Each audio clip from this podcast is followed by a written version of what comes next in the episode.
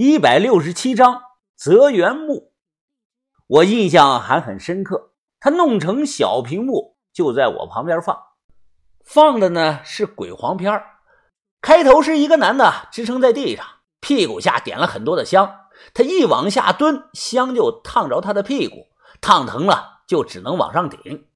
不知道叫什么片名，反正是不堪入目啊！甩头哥眯着眼睛盯着小屏幕，看的是津津有味丝毫不在意其他人的目光。我把罐子照片发过去，又等了大概有十多分钟，小轩发过来说：“啊，还有没有？”我又发过去几张，小轩回话说：“不是定窑，怎么老是发拼音字母啊？”因为他发过来的这些话全都是拼音，我又问才知道啊，那头坐的是把头，他不会打字，只会按拼音。师傅，你说这罐子不是北宋定窑？不像是。又聊了几分钟，看的实在是费劲儿，我让把头说小轩打字，一直用扣扣聊到十一点半。我从把头那里得到了大量有用的消息。终于搞清楚这个白罐子是什么。这不是北宋的定窑白瓷罐子，是北宋光泽窑烧的白罐子，带雕工普洱的。关键是啊，都有盖一次性十个，很不容易见到。光泽窑是白釉系中的一种，在北方古董市场上几乎绝迹，南方偶尔能见到一些。它数量比较少，但由于是地方性的小窑口，价格呢一直卖不过定窑。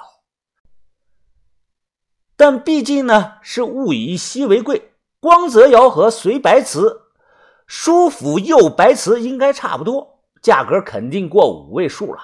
如果一个卖上两万，十个呢就能卖二十万。但我这些都是有盖的，还完整，估计呢不止两万。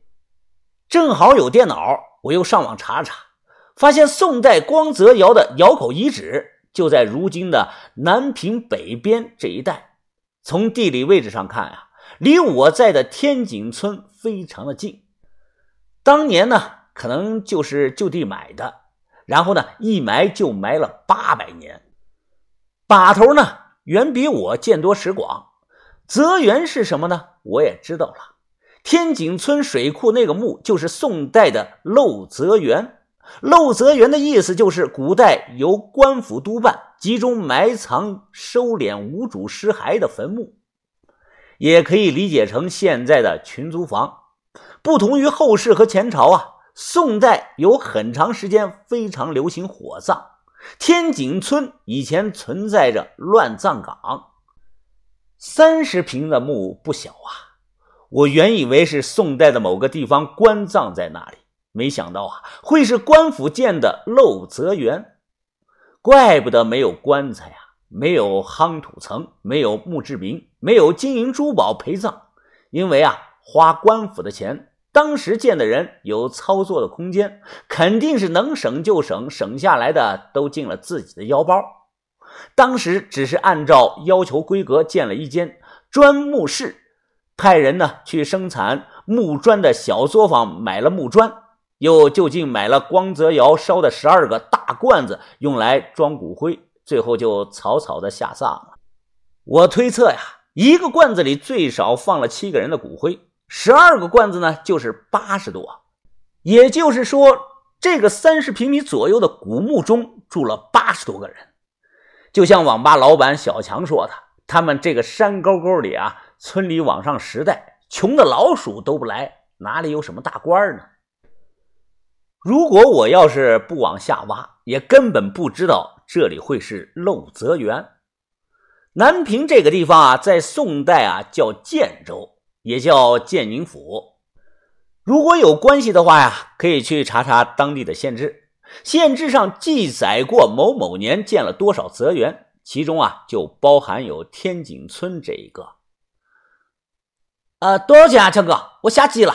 小强喝高了，在院子里大着舌头说道：“啊，是是是是，什么钱不钱的？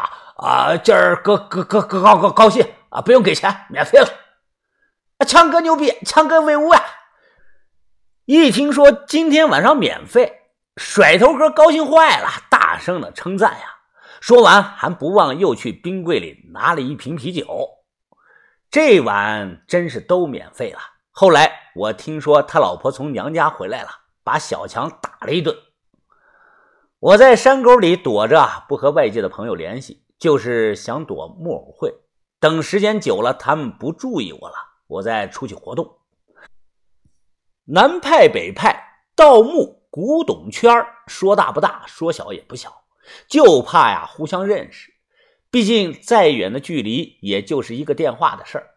卖货要小心，我能不露面就尽量不露面，让叶子去跑。回去后啊。我在墙外刨了个坑，把像旺旺雪饼的骨灰啊都埋在坑里了。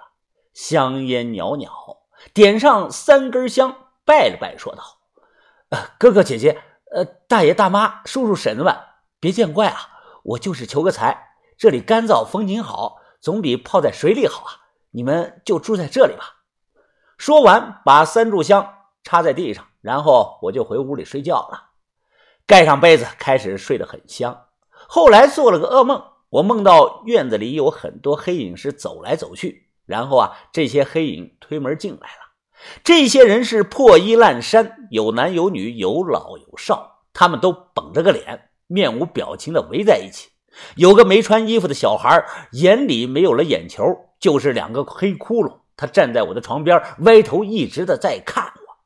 噩梦惊醒，天亮了。我去了叶子家，他爸一如既往的热情。哎，你们这儿有没有收古董的呀？是要卖那些大罐子？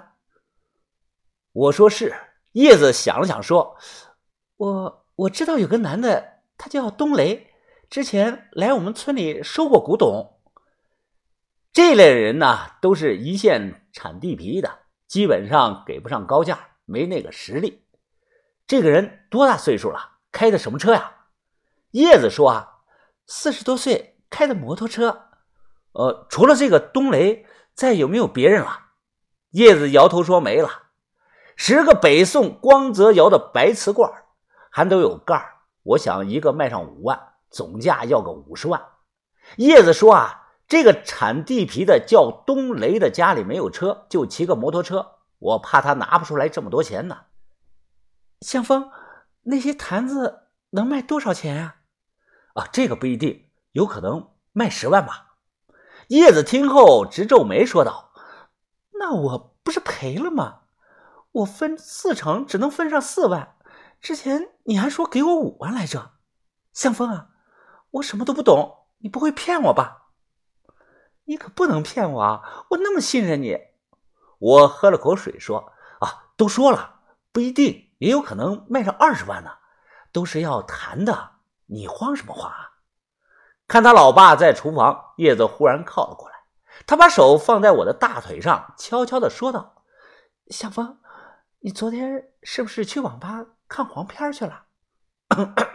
我一口水被呛着了，胡说八道啊！你听谁说的？我去网吧了？哎，你别管，反正我听别人说的。叶子是想讨好我。